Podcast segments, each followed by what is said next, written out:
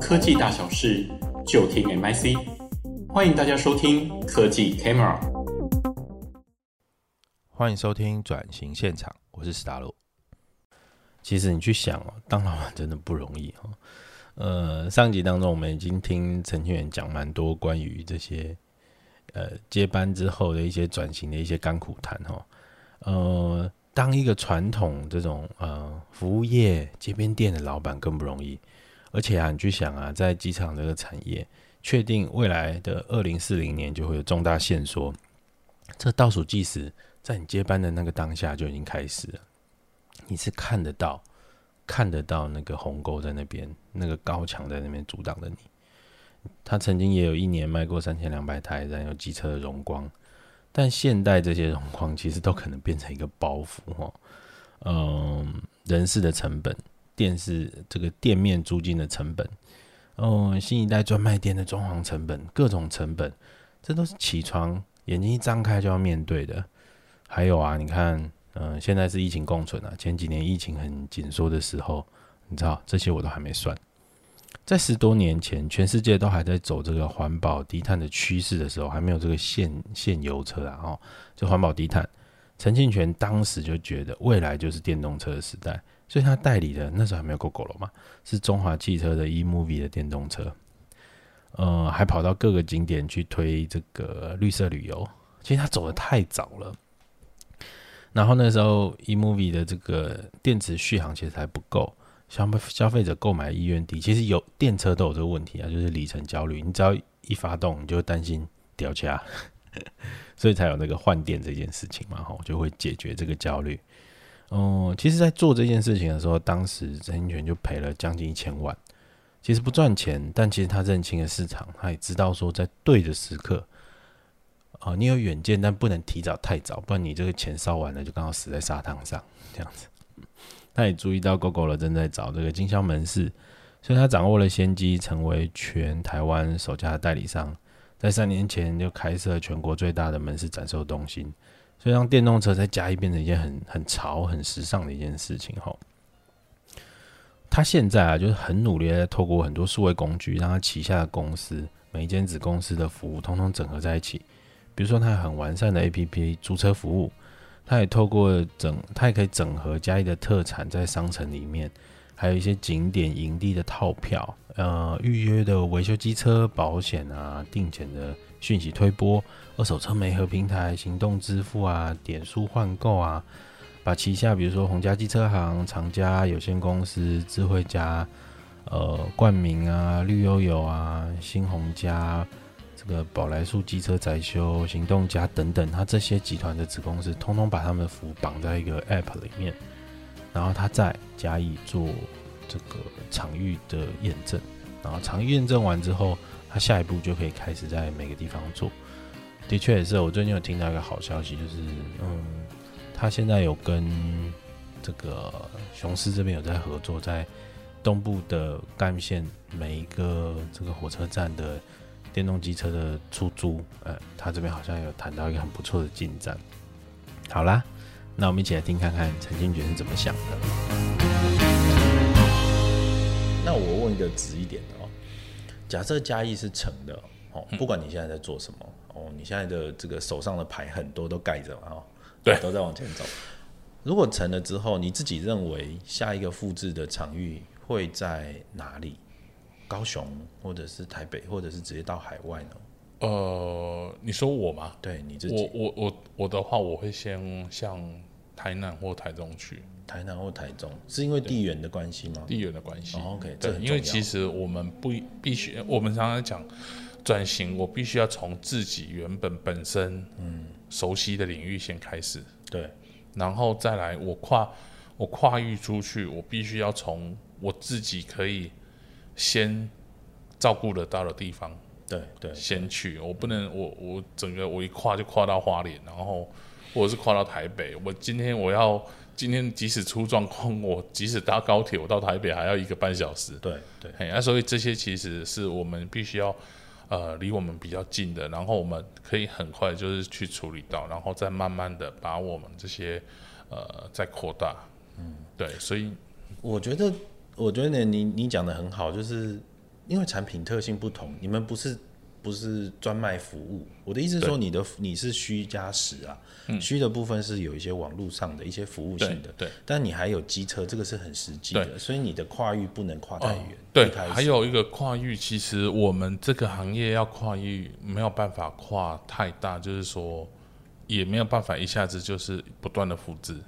因为这些机车，我们常常来讲，必须要有人服务的，而且这牵扯到安全安全性的问题，嗯，所以我们这些都必须要呃不断的培训，嗯嗯，好，但是一旦我们这样子的培训，其实我们看到要必须要看到成果，至少都要五年十年之后，嗯，对，某方面来说，你们是非常。接地气的一个产业，然后对，然后我们可能要比较快速的有办法被复制的，就是我们的所谓的租车这个这个行业，嗯，好，这个就可能会比较快速的去发展，嗯，那我们刚刚讲所谓的人口逐渐减少，人就是新生儿出生比例越来越少，对，所以其实呃，我们认为未来不一定是走所谓的你是新购。嗯，机车有可能未来是走共享或者是大众运输，因为重点你只是要到 A 地到 B 地嘛。对对，所以其实我们某一方面已经就是在做租车，其实就在布局。如果以后人口越来越少的时候，嗯、我们是用租车这个行业去成为我们我这家公司未来的成长动力。你自己会不会觉得啊？就是。以共享这件事情，目前最成熟的状态是脚踏车嘛？共享、欸、共享单车是相对成熟，它已经是稳定的。就是不管是中国大陆那边、欧洲，然后到台湾的这个 U-Bike，它相对来说都是稳定的。嗯，对，应应该说共享单车其实它为什么可以比较快速的，就是去成长？哦，像国外还有一个就是它的滑板车。对哦。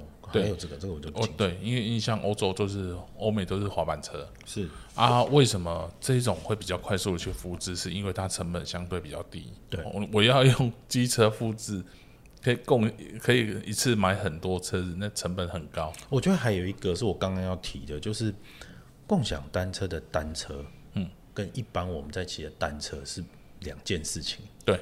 好，一个是工业规格，我认为啦，哦，那很耐用。对对对，但是我骑的脚踏车，不管是我我的公路车，我的淑女车，嗯、我的什么车，那个都不是耐用的。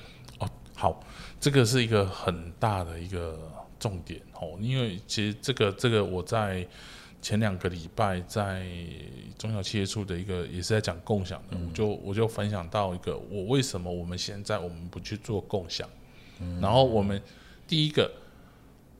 包括转型或者是共享，我们都应该先定义为什么要做转型，为什么要做共享。OK，好，在台湾你现在看到的这些共享的业者，他们的获利是什么？他们对，对他们的营运模式是什么？或者他是他图的是什么？对，对他图的是什么？你 你像共享，对我们来讲，我们是要获利的。对啊，可是对 GoShare 来说，好是场域验证嘛？可是哦，对，可是可是哦，我们先。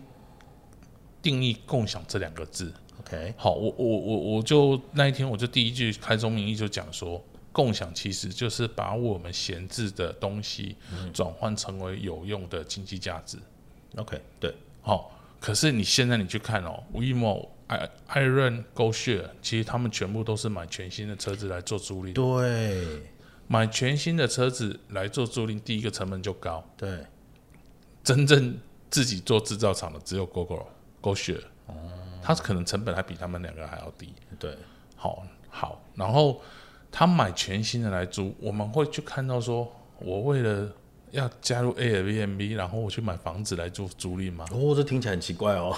对，那不会嘛，对不对？这没有，对，不划算嘛。嗯，所以对我们，我像我们来讲，我们现在是把我闲置的车辆，嗯，因为机车什么最多，机车最多。哦那我就来啦，回来刚刚说的，我想问的就是这个。你看呢、啊，只要是跨足到共享的这个商业市场来说，嗯、它的设备、它的产品的耐用度是异常的高，它才可以经得起消费者要困嘛对。对，所以呃，机车其实比较没有差啦，因为机车其实已经发展了这么久了，而且这些东西其实不难的写爱，因为呃、嗯、都有那种交通部啦，或者是安全审验规范，他们都有去做过这些。哦，所以有一个哦，我懂你意思。对对对，标准局这边的规范都很清楚。对，然后车测中心也都帮你测过。对，那个就是要耐跑几万公里啊。对，对对，中轴不能断掉。对对，然后那种耐重啊，什么那种震动，然后还有一个就是。呃，如果我们现在看到的所谓的共享是，他你取还车，你都没有人去帮你检验的，嗯，也没有固定点位的，嗯，那一旦呃你不知道说，哎、欸，你知道说，哎、欸，应该是这么说，你知道说黑博朗检查，嗯，我车按那超超超哎，嗯，马博朗我看起行的时阵，嗯，我只要按一个按键归还。就没事了。嗯嗯嗯嗯嗯，对。可是呃，当你一旦知道说我这台车要归还的时候，是有人会帮我检查说，哎、欸，对不对？或者是哪里有？嗯、对对，有没有事故？对。那这个就他就会很谨慎的去使用。哦，制度上还是有所不同。对，所以你像我们那天在讲说，呃，不管是那种就是环保餐具啦，或者是呃共享雨伞啊，嗯，好、哦。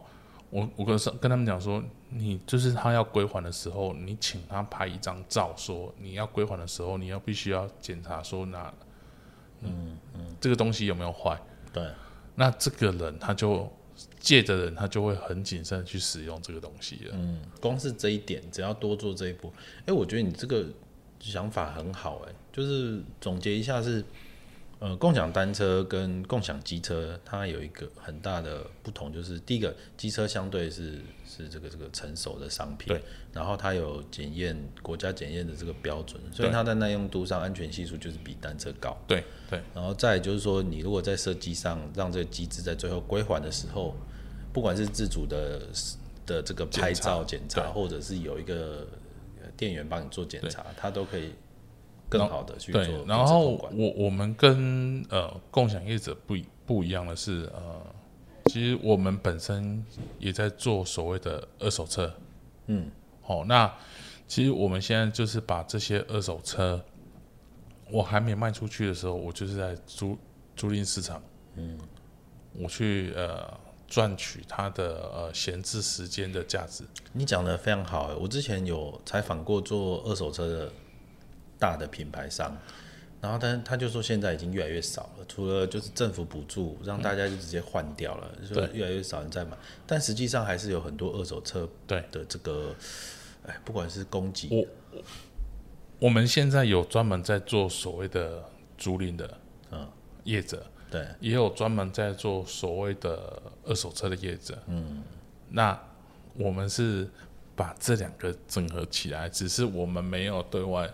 宣布了这么大，哦、只是我们都是点点嘛走，嗯，嘿，点点嘛鸭鸭子划水，哦，当有一天你发现我的时候，你要跟上的时候，其实就进入者门槛就。对，我们其实呃已经筑起这个门槛了。嗯、那呃，我们就常常在讲的，我们有的是所有别人他们没有的，因为我们本本身就是机车维修的。起家的，所以这些车辆维运的都是我们自己在做的，那成本相对低。嗯、我要我我也在卖新车，所以这些车子，我如果要买新的，我也我拿到的成本也比你低。嗯嗯嗯。好，那单纯做租赁的，他们有他们的营运成本。对。可是我跟别人不一样是，是我只是把我闲置的拿出来做租赁。当你一旦要打价格战的时候，我也不怕你。对。可是啊，还有一个是，有的专门是做二手车的，嗯，可是，一旦说二手车，你这个你要跟我打价格战的时候，我也不怕你，因为为什么？因为我在原本在做租赁的时候，我已经赚了一笔了，嗯嗯，我在闲置的时间，我就把这些车子，有时候人家是闲置两个月，可是我这台车。不可能闲置两个月还没卖出去，或者我两个月没卖出去，我其实也是在做二手车的，在做租赁的对。市场，所以其实不管怎么走，嗯，我都有。好哦，呃，我我听起来这是一个 进可攻退可守的一个对不会输的一个一个牌局啊。对对。然后当然前期的投入成本是是必须要有一点的，嗯、然后你必须要让这，因为因为它挺复杂的，嗯，它整个商业模式是很长的一个链，然后你必须要确保每一个环节对都 make sense，都是 smooth 的这样才有可能 work 嘛。好，我我想问的是。这件事情，它在你的这种转型，然后在做商业模式的改变，这种这整件事情，你是怎么把这每一个环节凑起来的？你你记得那个起心动念，或者是说你看到什么，感觉到什么，或者是你有什么一套思考方法去帮助你？对，应该呃，我我们我们其实也，你说有没有失败过？啊，是是是，对，像我们营运模式其实都不断的去尝试出来的。嗯、你说像呃做共享做租赁，嗯，我们也曾经买了好几十台的电动车要做租赁，嗯嗯，可是你在不对的时间做对的事，你也是没有办法成功。先行者，对啊，所以这个随便，呃，你像好我们。最少三十台电动车，那一台算八万，嗯，嗯，你随便就是两百四十万就飞了，哇啊！可是大家看到的是，哎、欸，哇，你你现在你这成功的案例，可是他们没有想过说，我们过去也有投资，嗯、然后尝试失败的这些，你看啊，这两百多万的失败经验，我们假设它是真的，嗯、那在这样的前提之下，你下一步迈出去的时候，干没干啊？会啊？怎么样？说服自己。呃，我我我其实，你讲到说服自己这个哈，我人生第一个写七万五，我是写给我爸嘛。对。哦，因为那时候我弟跟我讲说，你如果连自己的家人都没有办法说服，你怎么去说服客人？对。所以那时候我们现在变成是说，这个也是我去上商周非常好的一个。嗯，就是学到的东西啦。嗯，商周他们说，他们不会去教你怎么成功，因为要教你怎么成功，太多的意外，那是不能复制的。对，因为你去上 EMBA 或者是去听其他讲座，大家都在讲怎么教你怎么成功，书书书本也是在讲说怎么教你怎么成功。嗯嗯、可是对我们来讲，我们现在是，不管是我们要开什么新的案子，嗯，我们内部的一定会去先想说这个案子。一旦失败会有什么状况？OK，哦，所以你是先设停损，对，然后就是确认这个损失是否可承担。对，比如说，好，这个案子如果说像我们最近要在火车站那边设一个新的点，嗯，好，那这个点我们先去想到说，进入这个点，它有什么状况之下会是失败收场？嗯嗯，那如果大家都可以去想到，哎。什么状况会去失败？嗯，诶，比如说疫情在发生、在爆发，或者是、嗯、呃什么样的状况会再导致这样？对，那我们要怎么去有一个所谓的退场机制，或者是我们一开始要投入什么的？什么之类的？对，所以其实这个我们都先以失败，然后后续要怎么去收尾。哦，当我们知道会去失败的时候，我们就会避免去踩到这些坑。OK，对，所以这件事情是现在。就这这是一个很重要，做老板如果要转型做新的事情的时候，先想这个。对，后应该嘿，我大概差不多十年前，嗯、我妈会常跟我讲说：“你有什么别在穷啊？”嘿好，那那那时候我跟她讲说，当我三十几岁的时候，我还容许失败。嗯，我因为我还有我年纪还轻，我还可以再看要用什么方式再让他。对对，起死回生。对，好，我我就是看比别人更加紧精嘛。我那时候还有冲劲嘛。对。可是，一旦年纪过了四十之后，我们再踏出去每一步，我们都是必须很稳健，因为一旦失败，我可能没有 体力了。对，没有体力，或者是我没有在十年、二十年可以再让他再上来。哦。好，就像刚刚我讲的，我们赔，如果赔二两百两，就是一个案子两百多万就没了。嗯。我要花多少的时间再把这两百多万再赚回来？好，呃，我我觉得这个关于转型的一个心法是很重要的一个分享哈。嗯，跳一个，跳一个，嗯、呃，就是现在你在做的事情。好了，我们来聊聊，嗯，就是你盖的这些牌，有什么有趣的可以跟大家分享的？就你正在转型的事情。嗯，其实我们现在就是用我自己手上有的资源，然后去呃结合目前所谓的时事。哦，就像刚刚讲，我们 App 其实有发展出来。那 App 当初为什么我们要去做这个 App？就是说，呃，这也是数位转型的其中的一环啦。哦，怎么说？对，因为因为其实呃。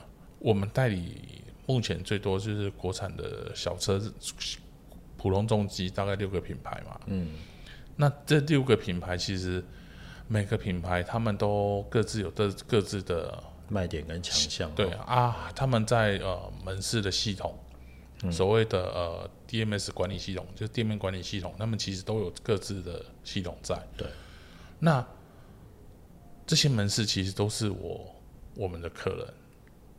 怎么说？什么意思？好，今天 GOGO 进来的客人，嗯，我不能去，他们有自己的一套数位系统嘛？对啊，对啊，对啊。那洪嘉腾他也有自己的一套数位系统，对。三阳也有自己的一套数位系统，可是这些客人的资料都是在原厂手上。OK，所以你自己做一个 DMS，可以这样说吗？我我不是自己做做一个 DMS，嗯，我们只是把过去的 CRM 系统变成我用 App 去把这些客人整合起来。今天一旦我，因为我们曾经你的 app 是给店家用的，对，就是这些，我、oh. 我就是把这些客人成为我自己的客人。嗯哼，好，我们曾经发生，我们当初在代理光阳，然后因为我们离开光阳之后，这些客人的资料不在我们手上。嗯，那这也是目前所有的机车行，因为目前大概有九九成的机车行其实都是有原厂代理的品牌。嗯嗯，好，那这些品牌为什么他们都讲白一点被原厂绑架？嗯，因为他你一旦你离开这个品牌，你的资料全部在原厂手上。还有一个是技术啊，对，所以最新技术你是得不到的，所以所以你等于说你是被原厂绑架，是好啊。所以我们现在我们有看到这个，我们一旦要让自己更强大，或者是我要随心所欲的，我把这些客人。跟着我们走，对，我要代言哪个品牌，你就是跟着我的时候，我们就是必须要在做 CRM 自己的 CRM 系统。嗯，那我现在就是用这个 app 变成我们自己的顾客关系管理系统。对，把这些客人透过我们的 app，嗯，哎，比如说你今天进来，你下载我们的 app，嗯，你可以比如说买机油。团购的那种概念，你买十罐，我送你三罐，嗯哼，然后用 app 我们的 app 去做所谓的核销，有点类似过去那种全家咖啡寄杯的概念。嗯，懂了。对，那好，今天你这边买了十杯咖啡，可能呃十十罐机油可能花了两千多块，嗯，那我们也会回馈点数给你。对，这些点数你不管是以后去我的租车，嗯。或者是诶、欸，你我们跟澎湖那边业者合作，你想要去那边住宿加租车，诶、欸，也可以去抵用。哦、那等于说无形中成为一个所谓的呃生态圈产业链。对对，那这个才有办法跟顾客产生更多的连接。嗯，那这在这这个 app 里面，你也可以买得到二手车。你想要看到我们其他品牌，我们有手上有代理哪些品牌，嗯，你都可以透过这些点数，你可以去。未来在销售，就是要买车的时候，可以去做所谓的抵用。嗯嗯嗯，对。那你想要改车，那我们里面也都有精品。嗯嗯，对。嗯嗯。那这个 app 我们现在也不断的在扩大，比如说，呃，我们附近的咖啡店，我同学看到我说：“哎、欸，我说你这个 app 你可以寄寄有寄罐。”嗯。那我们饭店里面的那个咖啡厅可不可以跟你合作？我的咖那个咖啡用寄杯的，嗯，用你的系统，我说可以啊，嗯，那这个等于我们的 app 也可以更强大了。对，因为机制是一样，只是品相不同，对，应用的场域也就不同。那运用的人在这个 app 运用的人也会更多。OK，对我我我想啊，嘉义是一个很精致的城市，嗯，它不大不小，我认为刚刚好，就它业态很多元。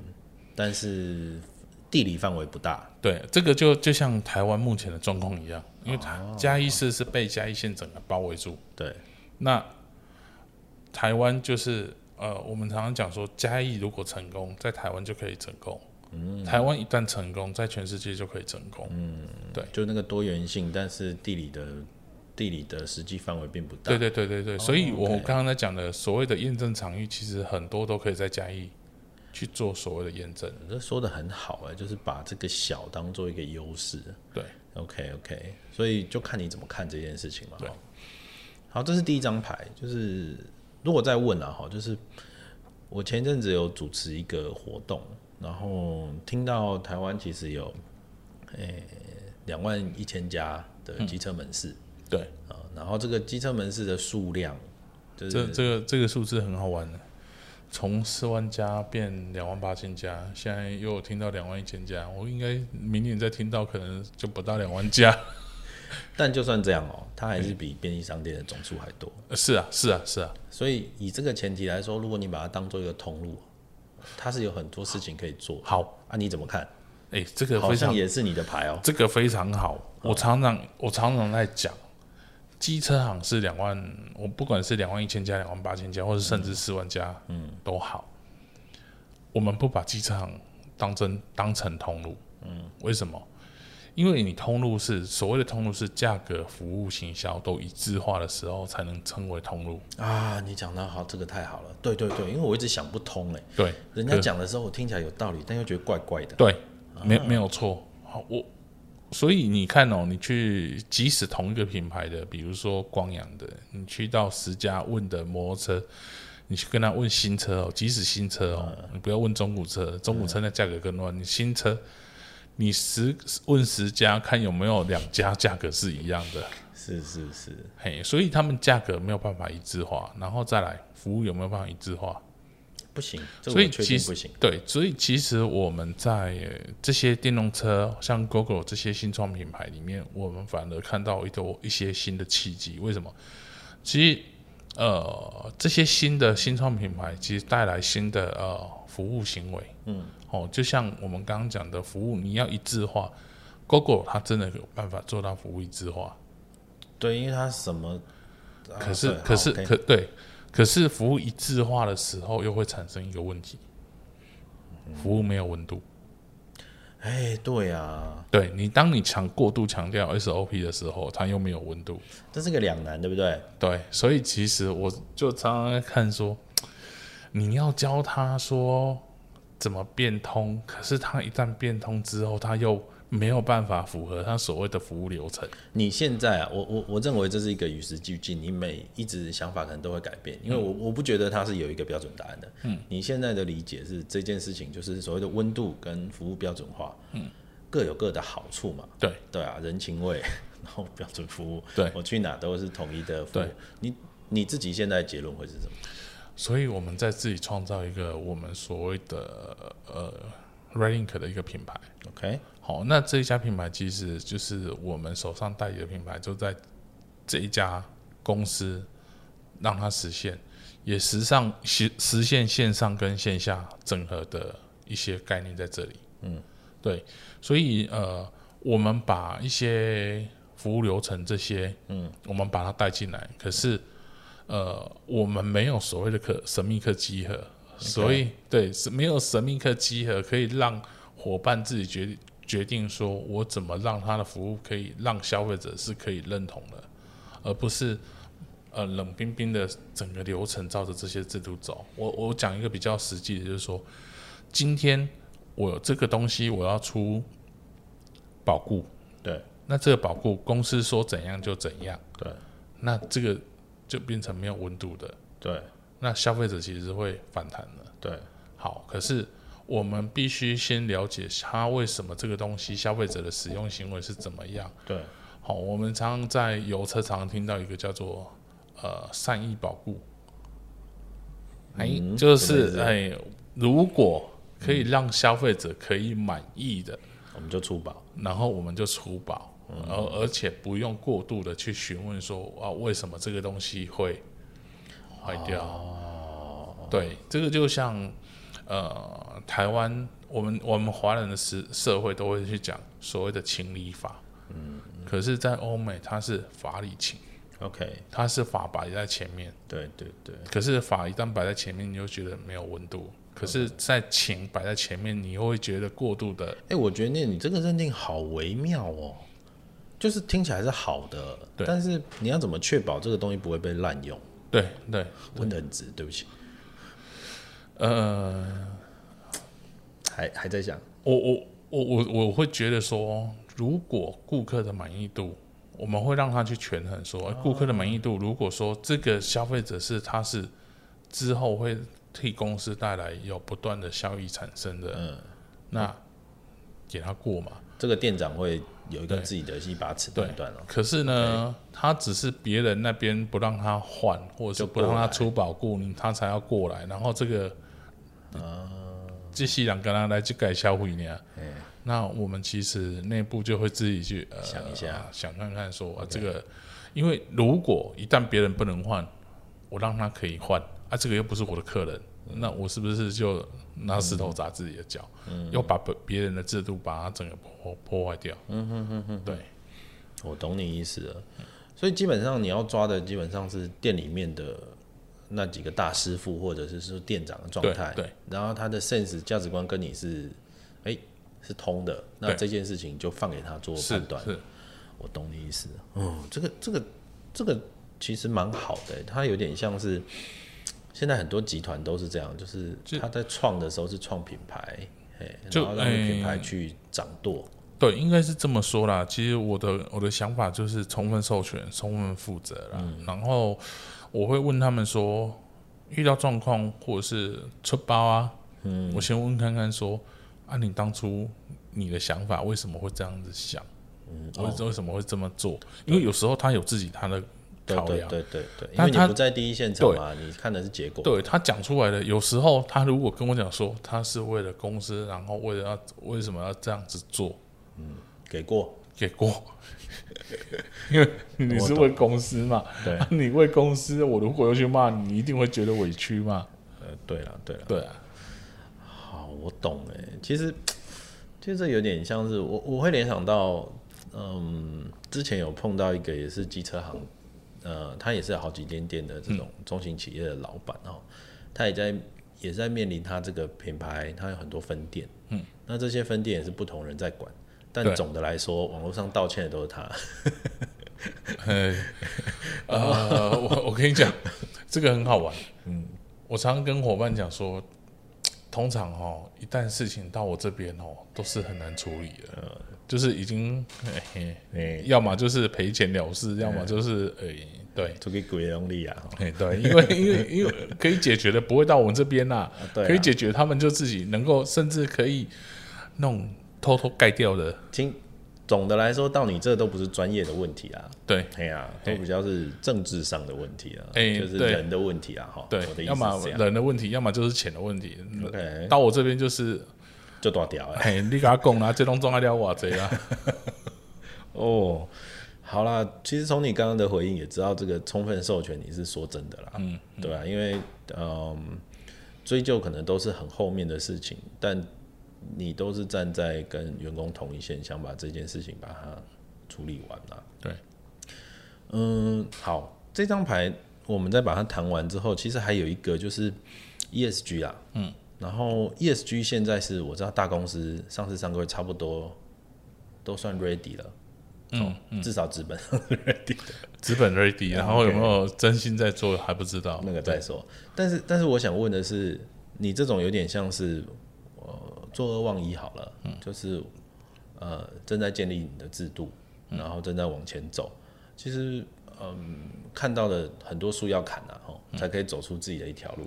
那 ESG 这个，我觉得是一个很高大上的东西，嗯，横在那里。除了说在转型的时候，把自己变成是，哎、欸，我们是可以喝到 ESG 的奶水，好了，嗯，嗯，作为他的这个顾客来说，还有什么你自己觉得你可以呃再做的转型，去赚到呃就是开拓更多商机的？有这种探权吗？还是什么之类的？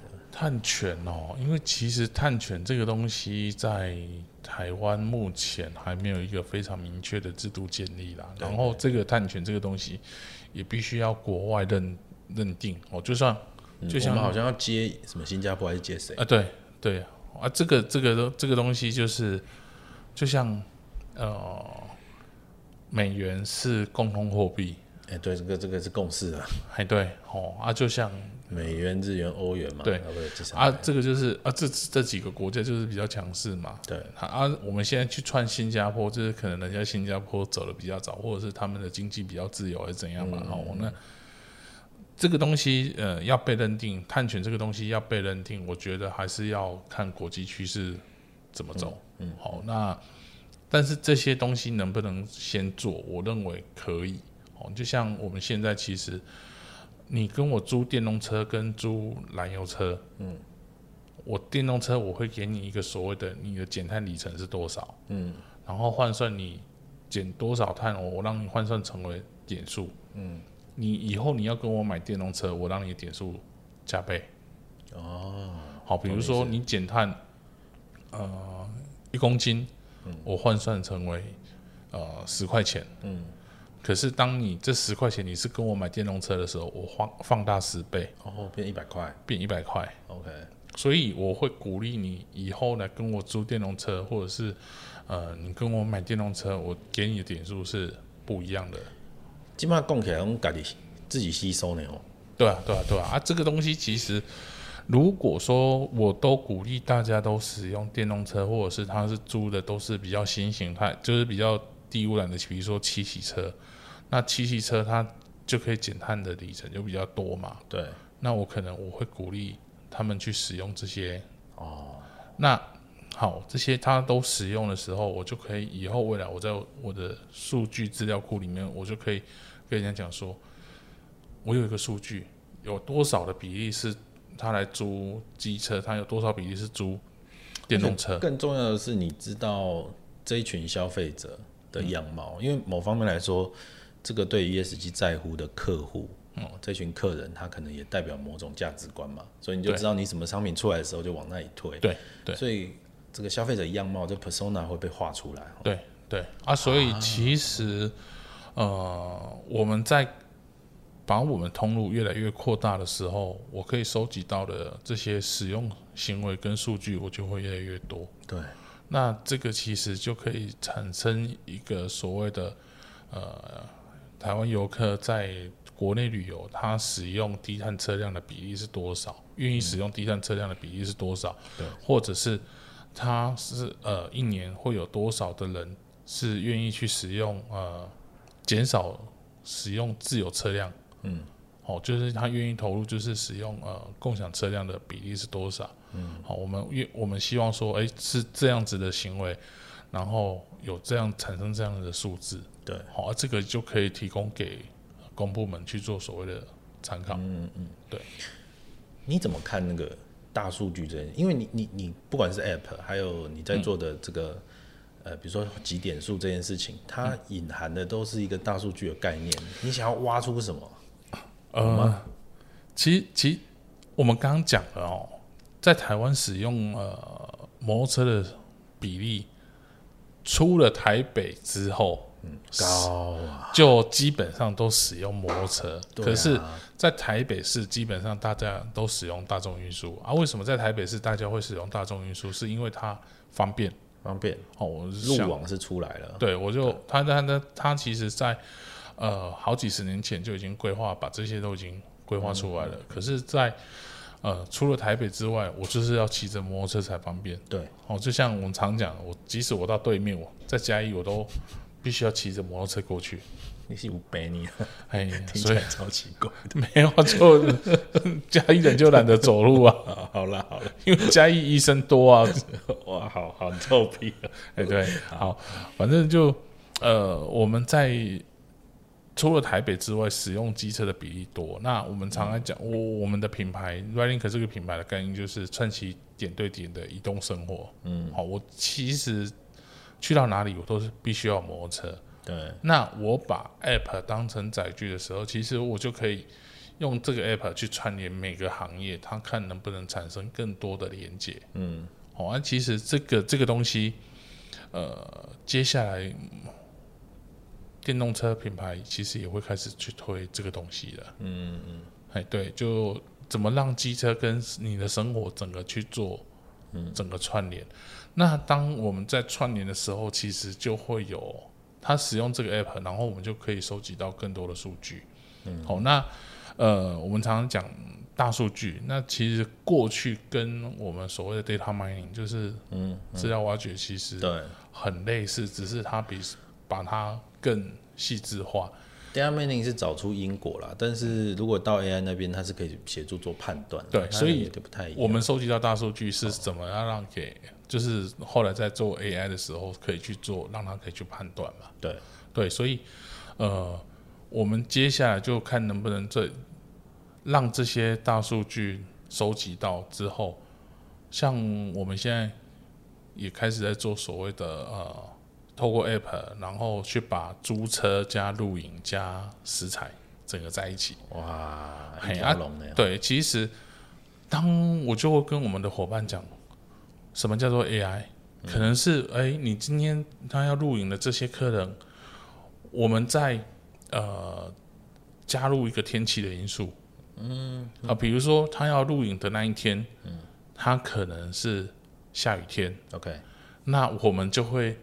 在他的 App 讯息推播说，你要不要再加购雨衣哦，雨具啊、哦、等等，对，或者是他问，就是给他一个参考，就是说，哎，当天可能是下雨天，你要不要延期啦？或者是，虽然市区没有下，但是上山就对哦，有一定几率是下雨啊。你有一些 option，你要不要考虑一下？对对对对对，okay, okay. 啊，所以其实所谓的我们在讲的 AI，其实就是加了加了。让它会再自动去思考，说，嗯，给你自动一个判断的一个东西，基本上让你在使用 App 或者使用你们公司的服务的时候是更顺畅的。对，而且但但并没有额外的人力支出啦。对，OK，嗯，这个说的很好。